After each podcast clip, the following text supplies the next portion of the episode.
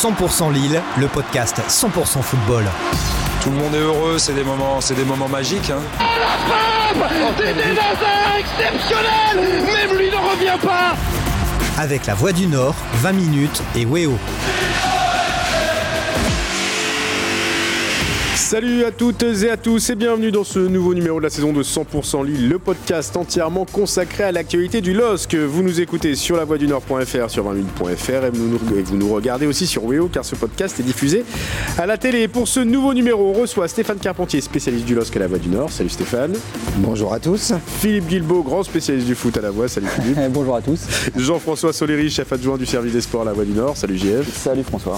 Et enfin Christophe Cuchely, expert du tableau noir, lui aussi à la Voix du Nord et dans d'autres publications. Salut Christophe. Bonjour tout le monde et à la présentation François Launay, journaliste à 20 minutes. Et merci à tous d'être là pour parler des trois thèmes qui nous intéressent cette semaine. Lille, plus solide que jamais, vainqueur samedi à Nantes 1-0. Le LOSC enchaîne un sixième match de rang en Ligue 1 sans prendre de but. Le LOSC peut-il aller chercher l'Europe sur le fil? Eh bien, on fera le point sur le calendrier des nordistes à 9 journées de la fin au moment où débute une nouvelle trêve internationale. Et enfin, on reviendra sur le nouveau dérapage de Sylvain Armand, le coordinateur sportif du LOSC, qui a encore montré une mauvaise image samedi à Nantes. Vous êtes bien installé chez vous, en voiture ou au bureau. Alors c'est parti pour 100% Lille. 100% Lille, 100% football. Lille, forteresse imprenable, vainqueur samedi à Nantes 1-0. Le LOSC vient d'enchaîner un sixième match d'affilée sans défaite et surtout sans prendre de but en Ligue 1. Bref, les hommes de Jocelyn Govanec sont en pleine forme actuellement. Euh, et on va se demander pourquoi un tel regain d'énergie du côté des Lillois. Eh bien, on va commencer avec, Sté avec Stéphane. Tu étais au match, euh, Steph, euh, à Nantes samedi. Est-ce que cette victoire du LOSC est logique selon toi? Il y a eu un peu de chance pour, pour Lille dès lors, que, dès lors que les Lillois sont retrouvés à 10 contre 11 parce qu'il y a quand même eu une action de Nantes avec un tir de Chirivella qui, qui touche les deux poteaux. Ouais, coup de bol. C'est quand même le genre d'action qu'on voit pas tous les week-ends sur les terrains de foot. Normalement, ça doit aller au fond. Mais, mais Lille, finalement, a pas été en danger tant que ça à 10 contre 11. Et avant de se retrouver à 10 à une demi-heure de la fin, avait eu plusieurs fois le, le ballon du 2-0, menait le jeu, avait les rênes du jeu. Et euh, Lille, non, je pense que le résultat est plutôt logique. Christophe, la belle prestation hein, des, des, Lillois, tu, tu, tu trouves aussi? Oui, je suis assez d'accord. Et ça confirme que Lille, autant avant les matchs européens, alors on ne sait pas si c'est lié uniquement à l'aspect psychologique, mais les résultats sont pas incroyables. Par contre, après, euh, Lille avait perdu qu'une fois, c'était en tout début de saison, après le premier match face à Wolfsburg. Et depuis, c'est nul ou victoire. Et là, encore une fois, on voit alors à la fois physiquement la capacité à enchaîner quelques jours après, qui est quand même assez intéressant. Et en plus, l'aspect psychologique où bah, t'es pas sur, ah, on a fait le match un peu de notre vie face à Chelsea, la saison est terminée. Ça enchaîne tout de suite. Prestation cohérente, c'est pas du football incroyable, mais par rapport au standard lillois, je trouve que c'est quand même plutôt, euh, plutôt intéressant, c'est plutôt dans la fourchette assez haute cette saison. C'est intéressant de souligner ça. On aurait pu penser, JF, à une décompression après l'élimination en Ligue des Champions face à Chelsea. C'est vraiment l'inverse qui s'est passé. Quoi. Ouais, c'est effectivement pas le cas et ça fait plaisir à voir. On avait très peur après notamment la déroute face à Paris. On se demandait à quoi allait ressembler la fin de saison. On a eu à nouveau peur après l'élimination face à Chelsea parce qu'effectivement, on aurait pu imaginer que, que les Lillois euh, y aillent un peu plus doucement sur le terrain. Et là, moi, je trouve qu'on a vu de beaux mouvements. On a vu une équipe qui avait envie, qui a essayé et qui a finalement euh, réussi quasiment le match parfait. Hein, effectivement, à part les, les, deux trois petits problèmes qu'on qu va évoquer, euh, le LOSC était bien présent sur la pelouse de Nantes et a montré qu'il faudrait compter, avec lui jusqu'à la fin de saison. Alors, l'air de rien, un sixième match de rang sans prendre de but. Euh, Philippe, comment t'expliques toi cette solidité retrouvée de la part du, du LOSC euh, sans doute les restes de, de, de la force de l'année dernière hein, ouais. qui, sont, qui, sont, toujours là.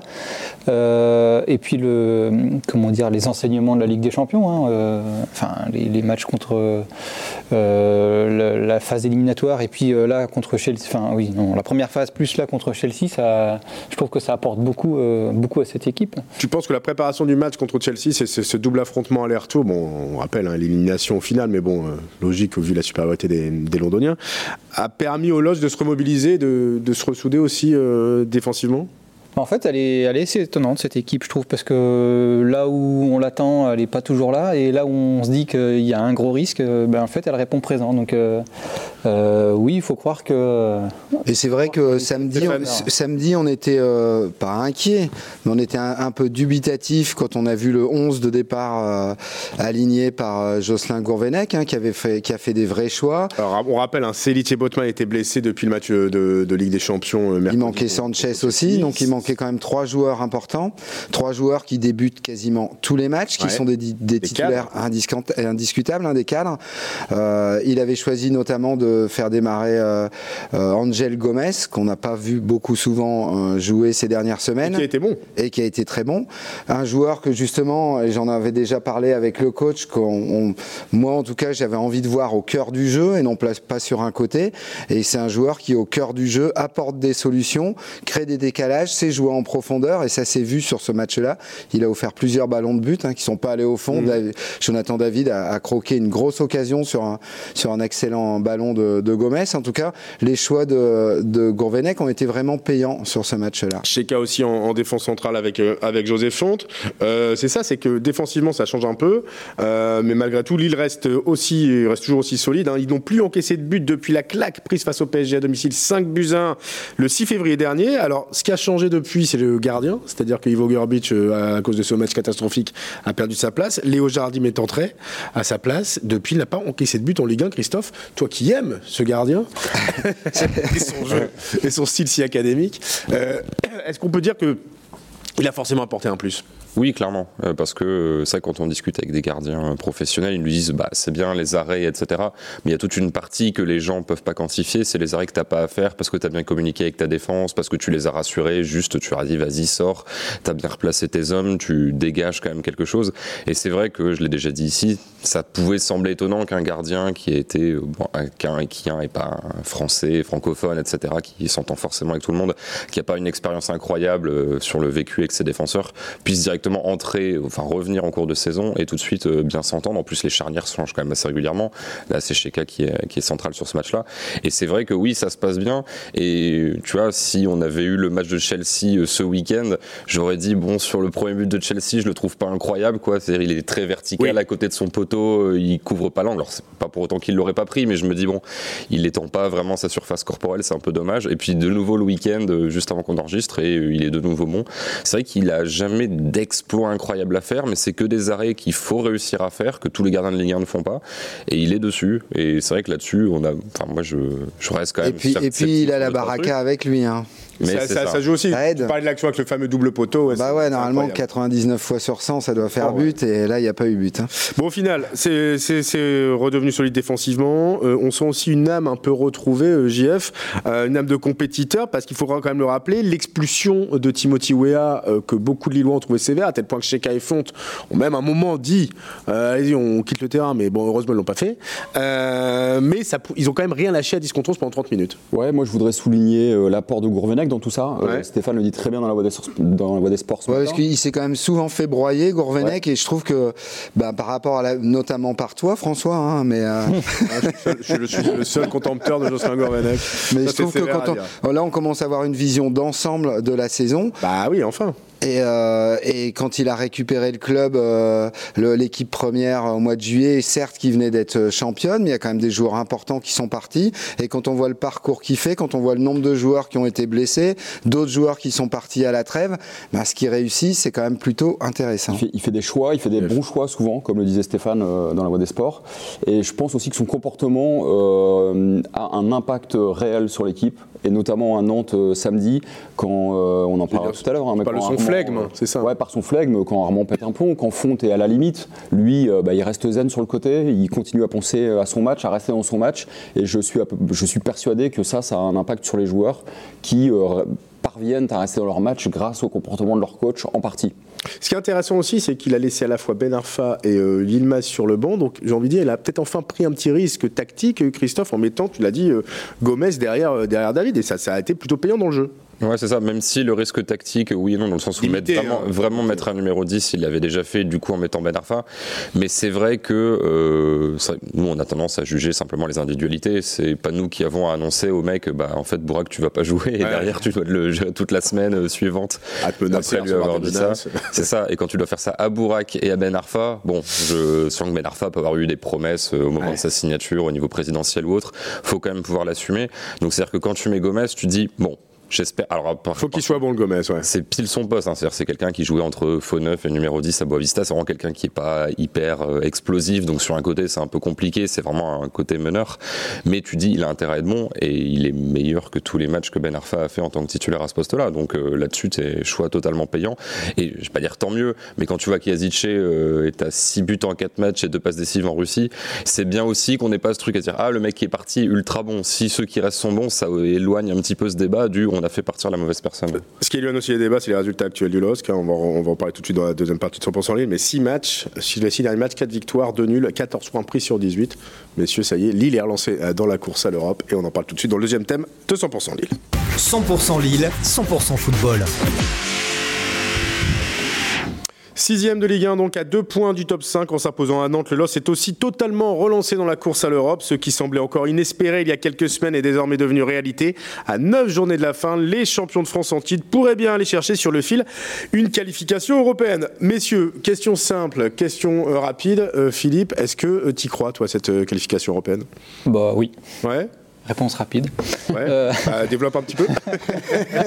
Bah non, mais euh, quand on prend pas de but comme ça pendant six matchs, euh, enfin, ça, ça- ça souligne quand même une vraie force euh, générale du groupe. Donc euh, cette dynamique qui est là, euh, ils sont capables de la poursuivre jusqu'au bout, puisque ça a été un peu, le, même s'il y a eu quelques petits éclats cette saison, ça a quand même été, je trouve, une, un fil conducteur cette année. Donc euh, oui, aucune raison qu'ils ne puissent pas aller. Alors évidemment, il y, a, il y a quelques points à remonter. Euh, la Plus tant cinqui- que ça, finalement. la sixième, la cinquième, c'est pas mal. La quatrième, il reste euh, ces quatre points, je crois. C'est ça. Euh, donc euh, euh, là, il va falloir faire mieux que, que Nice. Euh, bon. Ouais, tu l'as dit, un sixième Lille a plus que deux points de retard sur Strasbourg qui est cinquième, 4 points sur Nice quatrième et même 6 sur Rennes qui est troisième. Euh, on va pas s'enflammer. Bon, la Ligue des Champions, est-ce qu'on zappe tout de suite une possible qualification Ligue des Champions? Pas Christophe, forcément. JF, le podium. Non, pas forcément. Bah, ça Ah ouais? reste assez serré. euh, tu, tu fais une belle série, ça peut aller assez vite. euh, le coach tient bien son groupe, euh, la confiance engendre la réussite bien souvent. Là, il y a une pleine confiance en ce moment dans le groupe du LOSC. euh, pour moi, c'est jouable. Ça dépendra en partie de la capacité euh, du LOSC à bien gérer les matchs contre les équipes dites plus faibles. Parce qu'on sait que ça a été souvent un peu le point noir cette saison. On l'a vu encore face à Metz. Euh, Si le LOSC arrive à faire carton plein contre les équipes plus faibles Et il y en a pas mal des matchs à mal. jouer face à des équipes plus faibles, justement. et à bien Ouais, gérer. on va parler du calendrier après. ouais. et à bien gérer les matchs contre les équipes euh, qui sont des concurrents directs, ça peut, ça peut aller assez haut. Après, pour moi, le- la vraie, du moins, la vraie, pro- moi, je vois, je vois pas Lille euh, lâcher le, lâcher trop de l'est jusqu'à la fin. Je pense que euh, le LOSC va prendre encore pas mal de points. La question, c'est de savoir si devant, il y a un des clubs qui est devant qui va, qui lui va en lâcher et, et va s'écrouler. Et c'est vrai que je- moi, je vois pas du tout Rennes s'écrouler. Rennes, ça a l'air d'être parti. Euh, Marseille, euh, je- ils ont eu un petit passage à vide, mais je pense que ça, je les vois pas non plus s'écrouler. Euh, les, les seuls qu'on pourrait peut-être voir euh, redescendre d'un cran, c'est oui, c'est Strasbourg peut-être. Et, et moi, je dis que Nice, c'est pas encore gagné pour Nice. Quoi. Alors attention pour Nice, hein, parce qu'on rappelle, donc là on parle de la Ligue des Champions, et pour la Ligue Europa, la quatrième place normalement est qualificative, et le vainqueur de la Moi, moi, je miserais bien Gourvenec finir devant Galtier euh, à la fin de la saison. Ah, en forme de clin d'œil, c'est vrai que ce, serait, Voilà. ce serait assez, euh, assez incroyable en, en termes de clin d'œil. On rappelle donc que Nice a encore une chance de, de se qualifier directement pour une Coupe d'Europe, puisque les Niçois disputent la finale de la Coupe de France le 7 mai prochain con- contre Nantes. Nice, qui est pour l'instant troisième, la quatrième ou la cinquième place seront donc qualificatives peut-être pour la Ligue Europa, et la sixième pour la Conférence League, si jamais euh, Nice remporte la Coupe de France. Je sais pas si vous m'avez compris, je sais pas si c'est clair. J'ai j'ai rien compris. Mais euh, sinon, vous irez sur Internet pour avoir plus de renseignements euh, que ça. Euh, Christophe, t'y crois, toi? Ça, je crois un potentiel euh, top 5. 5, ça me paraît largement C'est jouable. l'objectif, on le rappelle, hein, le top 5. hein. Voilà, donc euh, c'est- et puis en plus, euh, tu, si tu termines cinquième, euh, ric-rac, tu diras on est dans les clous, parce que top 5, voilà, ça précise pas si t'es si t'es 2 ou 5. Euh, 4, ça me paraît compliqué. Top 3, je vois pas ça possible, mais parce que, encore une fois, ça me paraît difficile d'imaginer Lille gagner, je sais pas, genre plus de 6 matchs sur 8 ou quelque chose comme ça. Et je pense qu'au-dessus, il y a des chances que Rennes fasse à peu près pareil. Par exemple, Rennes qui a encore mis 6 buts à Metz ce week-end. Ouais. Bon, Metz, euh, Metz, c'est à le niveau de la Madeleine, mais n'empêche qu'il faut quand même marquer les, les 6 buts. Et il y a quand même un rythme assez élevé euh, sur les équipes devant. Ou top 3, ça me paraît compliqué, mais top 5, largement jouable. Alors même si, regardez, on va regarder tout de suite le, le- le calendrier. Bordeaux, prochain match après la trêve, le samedi 2 avril au Stade Pierre-Mauroy. Bordeaux complètement à la rue, dernier du championnat. Euh, les supporters et les joueurs se battent. Euh, le président euh, Gérard Lopez euh, est proche des supporters et lâche ses joueurs. Bon, on peut considérer que ce match-là, ça va pas, ça va pas être simple évidemment, mais bon, vu l'ambiance à Bordeaux. Voilà. Ensuite, déplacement à Angers le 10 avril, suivi du fameux derby contre Lens le samedi 16. Reims en déplacement, euh, puis Strasbourg à domicile, 3 à l'extérieur et surtout une fin de saison assez compliquée. Les deux derniers matchs. ouais. Alors, même j'ai envie de te dire les trois derniers Monaco à domicile, euh, Nice à l'extérieur et tu finis par Rennes euh, à domicile. JF, ce calendrier, qu'est-ce que Bah, t'en penses il, il est parfait ce calendrier. Ah ouais il, y a, il y a- il y a- il y a tout ce qu'il faut. Il y a effectivement ce que je disais tout à l'heure, euh, la, la possibilité de te reprendre face aux, aux équipes dites plus faibles. Et puis tu as une fin de saison en fanfare. C'est-à-dire si tu as encore quelque chose à jouer, c'est fabuleux de terminer par ces trois derniers matchs. Il y aura évidemment de l'envie de toutes parts, de la motivation, de la grosse concentration et un truc à aller chercher au bout avant de partir en vacances. Pour motiver une équipe, je trouve qu'il n'y a pas mieux. Donc euh, est-ce que ça va le faire? Évidemment, on n'en sait rien. Mais en tout cas, je trouve qu'il y a tous les ingrédients pour qu'on vive une belle fin de saison. on parlait, des, on parlait des petites équipes, il faut quand même rappeler qu'ils galèrent contre les petits à domicile. Les deux derniers matchs à domicile en championnat, c'est 0 à 0 contre Metz et contre Saint-Etienne. Mais là, hormis Bordeaux, ça va être surtout des déplacements chez les petites équipes et, et donc, du moins les petites équipes, du moins les clubs, on va dire moins, moins bien classés. Moi, ce que je trouve intéressant dans ce calendrier, c'est que justement, il y aura l'antépénultième match à Nice, en déplacement à Nice, et Nice à domicile, c'est pas extraordinaire. Et c'est ce c'est ce jour-là que je vois bien Gourvenec passer devant Galtier, justement. Toi, tu as, Ah, voilà, j'ai une envie, t'as envie à Gourvenec tête. finisse devant Galtier pour le petit clin d'œil. hein. Bah, je- pour le petit clin d'œil, parce que moi, j'aime pas quand Gourvenec est arrivé l'été dernier, qui s'en est pris plein la gueule euh, euh, par les, par euh, pas tous les supporters, mais qu'il critiquait avant même qu'il s'était euh, assis sur le banc. Je trouvais ça plus que moyen, quoi. C'est vrai que Gourvenec a pas une, une carte de visite euh, immense en, comme entraîneur, mais euh, là, là, on- il, fait, il, fait son- il fait le taf, comme on dit. Et puis il y a Ah, 4-0 à domicile aussi. hein. Et il y a une vraie revanche à prendre en plus sur le match aller. Donc, euh, donc voilà, je sens bien ce match euh, sera un vrai clin d'œil sur la saison du LOSC. Même si pour l'instant, euh, pas d'enflammade, on a 9 journées de la fin, tout peut encore Bien se produire, parce qu'on a parlé des équipes de devant, mais c'est aussi ultra serré jusqu'à la 11e place. Euh, pour l'instant, on- tu l'as raison, il y a peut-être une espèce de revanche de Gourvenec, mais bon, il reste 9 matchs, hein, donc tu peux aussi finir 10e. Ouais, mais vu le niveau de jeu affiché, vu la régularité affichée, et, et surtout vu que Lille ne prend plus de buts, Au moins, tu perdras pas. toi. au moins, tu, tu- tu- normalement, tu devrais pas perdre beaucoup de matchs. hein. Philippe, est-ce que tu penses que l'expérience de la saison passée peut jouer, eux qui sont allés chercher le titre sur le fil, euh, enfin qui sont allés chercher le titre la, la saison dernière, hein, le- l'effectif en grand Et il faut se souvenir que la saison dernière, euh, ils, se tiraient donc la bourre avec Paris, hein, et à 8, ou 9 journées de la fin, on ne savait pas euh, qui allait être champion. Ouais. Et Lille a dû, a dû finir la saison sur les 8 derniers matchs, et 7 victoires. Ouais, tu penses que ça peut Voilà. jouer euh, Ouais, pour ouais, le ouais. final? Bah oui, ils ont ça en eux en fait, hein, les joueurs. hein. Donc, euh, enfin, on sent que c'est vraiment quelque chose qui les habite. hein. donc, euh, oui, oui, oui.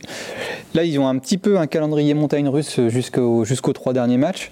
Et voilà, s'ils sont encore en course à ce moment-là, ça va être, ça va être absolument génial. Alors, question pour un peu en- faire retomber cette euphorie générale.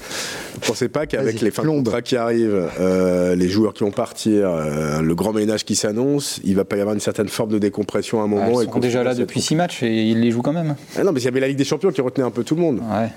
non? Non, puisque la Ligue des Champions te retenait pas ce week-end et t'as gagné. Ouais. Et, euh, tu vois, il y a le côté, ok, le joueur peut être euh, un peu projeté sur la suite, mais concrètement, je suis pas sûr que tous les mecs en fin de contrat aient forcément sécurisé leur avenir. Et justement, c'est un peu comme la NBA où les mecs qui doivent signer un contrat font chaque fois leur- la saison de leur vie. Euh, je dis n'importe quoi, mais si Bourak a rien sécurisé, il sait pas s'il va aller genre à Galatasaray ou dans encore un dernier grand club européen. C'est le moment pour lui de, de performer. Je pense qu'il y a quand même plusieurs joueurs comme ça qui ont plutôt intérêt à être bons parce que ça peut varier sur euh, quand même un niveau de rémunération, par exemple, l'an prochain qui peut être intéressant. Et puis euh, François, sans oublier qu'il y, a- il y a quand même des mecs là qui jouent et qui seront là aussi la saison prochaine Ouais, bah, et qui sont dans le vestiaire quand vrai, même. vrai. Je pense à des mecs comme Diallo qui se fait souvent un peu vilipender alors que pour moi je pense que c'est une vraie valeur sûre pour les saisons à venir. Onana. Onana, Goodmunson, c'est des, bons joueurs et c'est des, des joueurs qui seront là la saison prochaine. Ouais, donc on voit quand même que les motifs de, euh, d'optimisme sont nombreux, ça, ça change. Hein. Ces, ces dernières semaines étaient un peu plus. Bah, ça change chez, chez toi surtout, François. Chez moi, j'ai beaucoup de supporters. euh, Cher Stéphane, c'est vrai qu'il a été toujours été constant dans l'optimisme. Mais on fera Pas les comptes toujours. en fin de saison, en espérant évidemment que ça se passe bien. Pour le LOSC, le seul petit euh, point noir, bah, on en parle tout de suite dans le troisième thème de cette émission. 100% Lille, 100% football. Alors c'est à se demander à quoi ont servi ces quatre matchs de suspension après une échauffourée le 18 février dernier avec Frédéric Antonetti, euh, le coach du FC Metz en fin de match. Sylvain Armand a donc remis ça. Le coordinateur sportif du LOS s'est cette fois-ci embrouillé avec des membres du staff du FC Nantes. Des insultes ont fusé, un distributeur de gel hydroalcoolique a été bousculé, mais surtout l'image du dirigeant lillois en a encore pris un coup. Messieurs, vous avez tous vu ces images. Euh, Est-ce que vous comprenez ce nouveau coup de sang de Sylvain Armand consécutif, on le rappelle, à l'expulsion qu'il a donc jugé un peu sévère de Timothy Weah Quel est votre avis sur ces images un peu déplorables? Faut donner la parole à Jean-François, il y a, il son avis édito sur le sujet là-dessus. dans la voie des sports. Ouais, non, j'ai fait un édito là-dessus parce que je, je trouve ça à la fois euh, dommage et ridicule. Je trouve que son comportement est ridicule. Euh, évidemment, on s'est tous emportés sur un terrain de foot. hein. On sait ce que c'est de jouer au foot et ça nous arrive d'être un peu débiles, tous un peu cons quand on joue au foot. Lui, c'est un dirigeant, donc non, non, non seulement il est censé prendre un peu de recul, mais en plus, il est un peu dépositaire de l'image du LOSC. Euh, là, l'image du LOSC, simplement à cause de lui, est en train de devenir catastrophique en France. Après, évidemment, son comportement face à Metz. Là, euh, à Nantes, il a été à nouveau ridicule euh, samedi et je, je ne comprends pas que le président Letton ne réagisse pas parce que ça, ça rejaillit également sur, sur sa propre image à lui. Euh, on ne peut pas se comporter comme, comme ça quand on est dirigeant, on doit être capable de prendre un peu de hauteur. Alors évidemment, euh, il y, a- il y a une décision qui est un peu litigieuse, hein, même si euh, honnêtement elle est loin d'être scandaleuse. Euh, moi, je ne comprends pas qu'un dirigeant puisse se comporter d'une telle manière. Vous êtes d'accord avec cet avis tranché En tout cas, je sais que le distributeur de gel alcoolique n'a pas porté Hydro- plainte. Hydroalcoolique. Après, Il a hésité. euh, il a hésité. Euh, c'est c'est pas, pour moi, c'est pas un comportement, bien sûr, qui est acceptable. Après, euh, pour euh, connaître un tout petit peu le personnage en dehors, euh, c'est quelqu'un qui est très sympathique et très posé. Ah, Et- bon, ça n'excuse rien. Peut-être après ce jour-là, c'est vrai que que ça soit Olivier Létang, le président du club, ou Sylvain Armand, ils ont vécu ils ont vécu une drôle de journée parce Oui, que ils ont perdu quelqu'un de très proche, Voilà. Franck Lecomte, qui était le- l'ancien directeur voilà, de la et, mais quand je dis très- plus que très proche, quoi, c'était vraiment un ami très proche, donc ils étaient vraiment bouleversés. Et c'est vrai que quand il y a eu cette action, euh, qui a eu- où il y a eu l'expulsion, au moment où il y a eu la faute, euh, qui n'a pas tout de suite été sifflée, d'ailleurs on pensait que l'arbitre allait laisser jouer, Lille était en position de marquer le deuxième but et donc de tuer le match. Finalement, l'arbitre arrête l'action, retourne à la faute, euh, met un carton rouge alors que c'était pas forcément évident, et donc du coup il y a eu un concours. Ouais, mais- de- Après, je veux, je veux pas non plus me faire l'avocat du diable. Non, mais- ça nous est. Moi, le premier, ça, ça peut m'arriver de, Non, mais- non, de mais péter le- un plomb le- avec le- ma compagne, le- par exemple. Donc, Ah oui, euh, intéressant, attention quand même. Mais, non, mais bon, j'ai-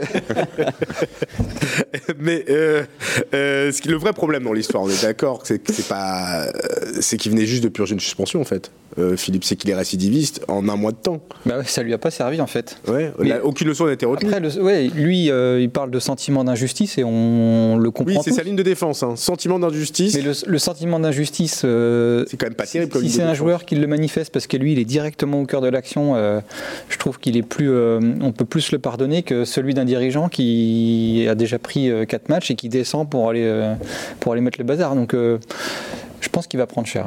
Et, puis, et puis à ce moment-là, l'équipe est bien en place, euh, elle doit tenir Ah oui, un il l'aide résultat. pas. Ouais. Euh, son rôle, c'est pas de faire péter un plomb aux joueurs, c'est au contraire de les aider à rester dans leur match pour essayer de tenir les résultats.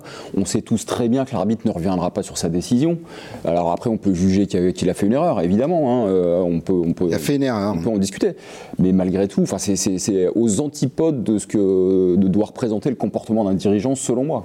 Euh, Christophe, euh, l'image du LOS, JF en parlait, euh, t'es d'accord que dans le foot français, elle commence à devenir un peu déplorable avec l'attitude de ses dirigeants? C'est vrai que c'est pas incroyable. Alors, heureusement, j'ai envie de dire qu'il y a des diversions à droite à gauche. Genre, quand tu vois qu'à Bordeaux, euh, le porte-parole des Ultras fait un tête contre tête contre Costil, tu te dis, bon, finalement. Costil lui reproche d'avoir été vendu au club, c'est intéressant ça, aussi. c'est hein. ça. Donc bon, tu te dis il y a pire, ça fait un peu, ça fait un peu oublier ça, mais c'est vrai que c'est pas incroyable. Et je t'avoue que moi, c'est mon avis, c'est-à-dire tout le monde le partage pas forcément, mais il y a un côté double lame, c'est-à-dire que ok, tu t'énerves sur le coup. euh, j'accepte pas. Enfin voilà, je trouve ça un peu débile. Mais c'est tout, tu t'énerves, tu t'énerves. Mais sa ligne de défense ensuite, en disant je supporte pas l'injustice, etc. Alors déjà, moi, à titre personnel, je trouve que le rouge est tout à fait logique. Donc du coup, je comprends pas le propos. Mais euh, alors, sans partir même temps, qui supporte l'injustice Non, mais c'est ça. Et puis, euh, enfin, tu vois, il dit ça, t'as l'impression que c'est la guerre en Ukraine, quoi. Ouais. Du calme, il y a un carton rouge où euh, l'arbitre, il a vu la vidéo, il estime qu'il y a rouge. Le mec en face, il, est quand même sorti sur blessure, quoi. Euh, bah, c'est tout. Dit, euh, désolé, je me suis emporté, etc. Nous fait pas une- toute une tirade pour dire, euh, oui, la veuve et l'orphelin, euh, je me suis élevé contre les puissants. Bah, c'est bon, quoi. C'est. euh, Mmh. On sait qu'il a vécu une journée difficile, évidemment, on s'associe à sa douleur et à celle du président. Il aurait dit euh, j'étais j'étais hors de moi parce que je voilà, Ça je passé je- peut-être je plus viens de vivre un drame personnel. Carrément. J'ai fait n'importe quoi et je m'en excuse auprès de tout le monde. On n'en aurait même pas parlé. On C'est vrai. Évidemment. Il a simplement un tout petit peu évoqué à la fin, parce qu'il est quand même venu en zone mixte. hein. Il a quand même, euh, je pense que je sais pas si c'est lui qui a pris la décision tout seul ou si c'est Olivier Létang ou d'autres dirigeants du club qui lui ont dit euh, Pas parler, là, presque. faut assumer euh, ta connerie en gros. Et c'est vrai que il ce qui était, ce qui était euh, en étant sur place, hein, moi j'ai pas entendu toutes les insultes, tout ça qui ont fusé. On les a entendus, on a vu les Voilà, mais euh, mais c'est vrai qu'en écoutant euh, ce qu'il disait devant les radios, les télés ou la presse écrite, il n'a pas complètement vraiment assumé en fait son dérapage et ça c'est un peu dommage, c'est un peu un rendez-vous raté Ouais. de d'excuses ratées on va dire. Et la commission, je pense, l'a entendu. Je suis pas sûr que ça l'aide de pas avoir Non. fait acte de contrition, quoi. Exactement. Tout à fait.